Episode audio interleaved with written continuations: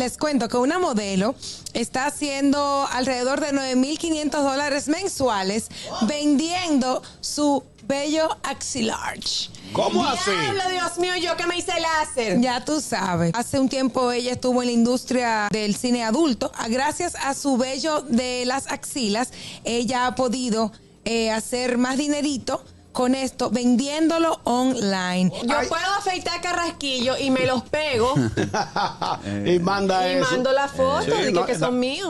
¿Qué tú piensas? Miren, no son todos los bellos que califican. no son todos los bellos que califican. Eso se ven que están cuidaditos e hidratados. Iu. Los bellos Ay, qué necesitan. asco. Ay, hombre, señores. No, hay que dentro de la biodiversidad de bello, hay un bello que se le llama el pelo pendejo.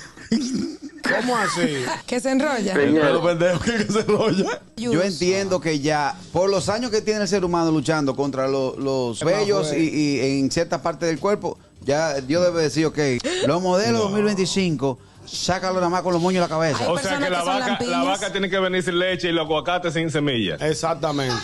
Ey, buen ejemplo, Harold. ahí.